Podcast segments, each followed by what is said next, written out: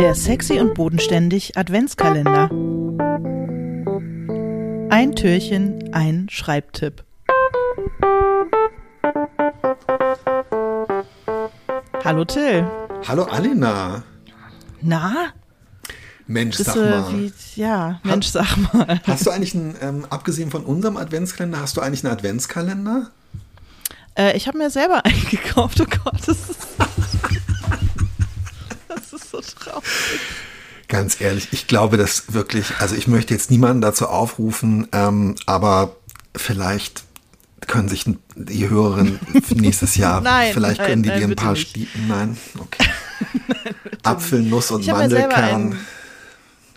ich habe mir selber einen gekauft. Ich habe mir selber einen gekauft mit so ähm, sehr hübschen äh, äh, äh, Schreibutensilien. Was? Also mit, ja, mit so mit so schönen Blöcken und Stiften und ähm, Hä, schickst du mir mal den Link bitte für nächstes Jahr?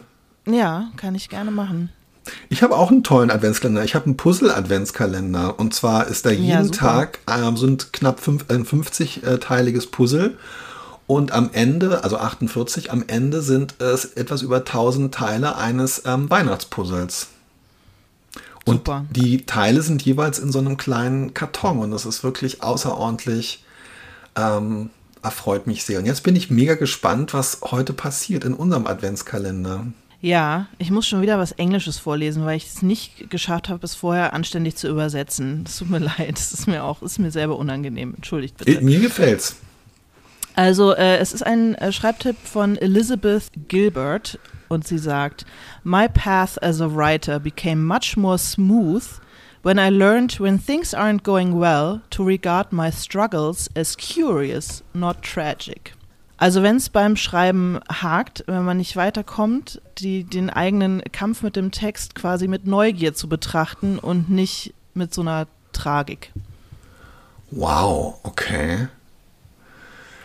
Und das gefällt mir, äh, das gefällt mir eigentlich ganz gut.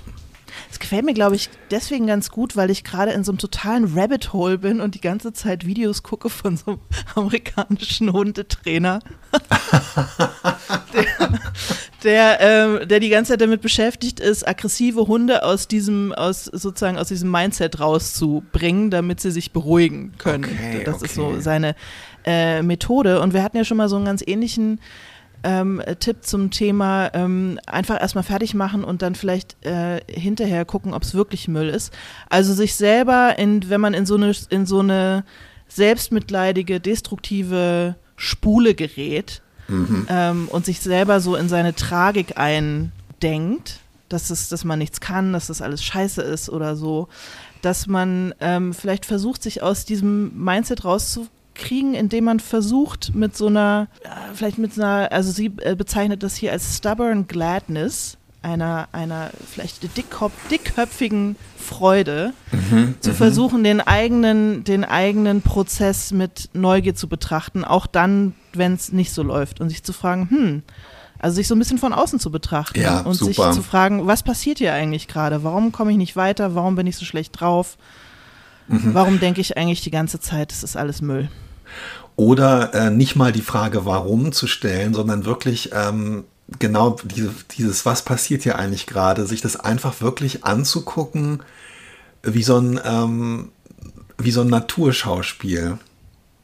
Darüber habe ich noch nie nachgedacht, aber es ist, es, es, es hängt natürlich ähm, eng mit dem zusammen, worum es äh, zum Beispiel, weiß ich nicht, bei Meditation geht oder auch tatsächlich in der Psychotherapie oder so, dass man eben diesen, ähm, diesen Prozess vollzieht, die Emotion nicht als das ganze Universum, die ganze Welt, äh, das ganze Erleben, die ganze Realität zu betrachten, sondern genau wie du eben schon gesagt hast, diesen Schritt nach außen zu machen und es sich anzugucken, was eigentlich gerade hier abläuft.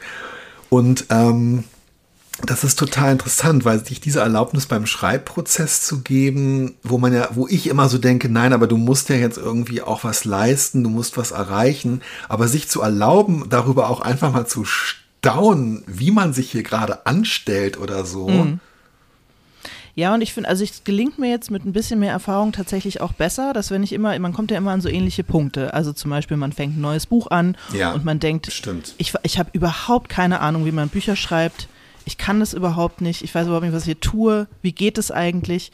Und das ist ja jedes Mal ist dieses Gefühl ja da und echt und präsent, aber mir gelingt es inzwischen besser, das von außen zu betrachten und zu denken, ah, guck mal, jetzt, jetzt ist wieder dieses Gefühl da, hattest du ja schon mal, was machst du jetzt damit? Ja. Und damit äh, ist es leichter, sich nicht in diese Imposter-Syndrom äh, Dauerenergie irgendwie so rein zu, rein zu spulen, wenn man, wenn man es, wenn es einem gelingt, gelingt mir ja auch nicht immer, aber manchmal eben doch, das zu erkennen, auch als eine Art Muster und da äh, mit Neugier drauf zu gucken. Zu denken, ah, guck mal, jetzt bist du wieder da, na mal gucken, wie du das jetzt, Ja, ja, ja. wie stimmt. du das jetzt machst.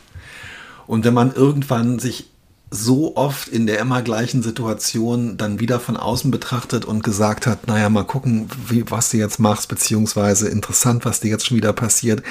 Und wenn es sich irgendwann vielleicht zu lange, zu sehr gleicht, dann vielleicht einfach auch zu sagen, was kann ich denn irgendwie tun, um in Zukunft nicht mehr an diesen Punkt zu kommen? Muss ich wirklich jedes Mal Mittelalterromane ähm, schreiben, obwohl ich das Mittelalter hasse und die Recherche von Mittelalter-Ereignissen mehr verabscheue als alles.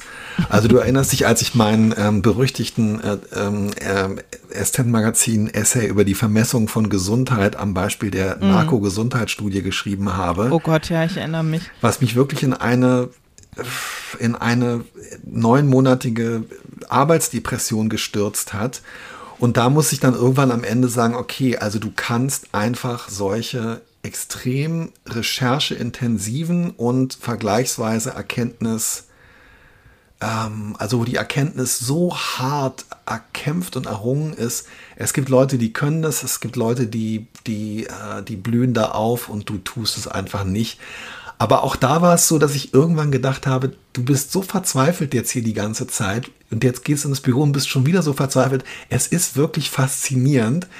Ich bin nicht ganz so zu dieser, genau, ich bin nicht ganz in dieses Mindset gekommen, von dem Elizabeth Gilbert hier spricht, aber ich habe es mir erlaubt, es zumindest als faszinierend wahrzunehmen. Und das war nicht schlecht, ja. Das ist ein, schöne, ein schönes, äh, schöner Tipp, finde ich.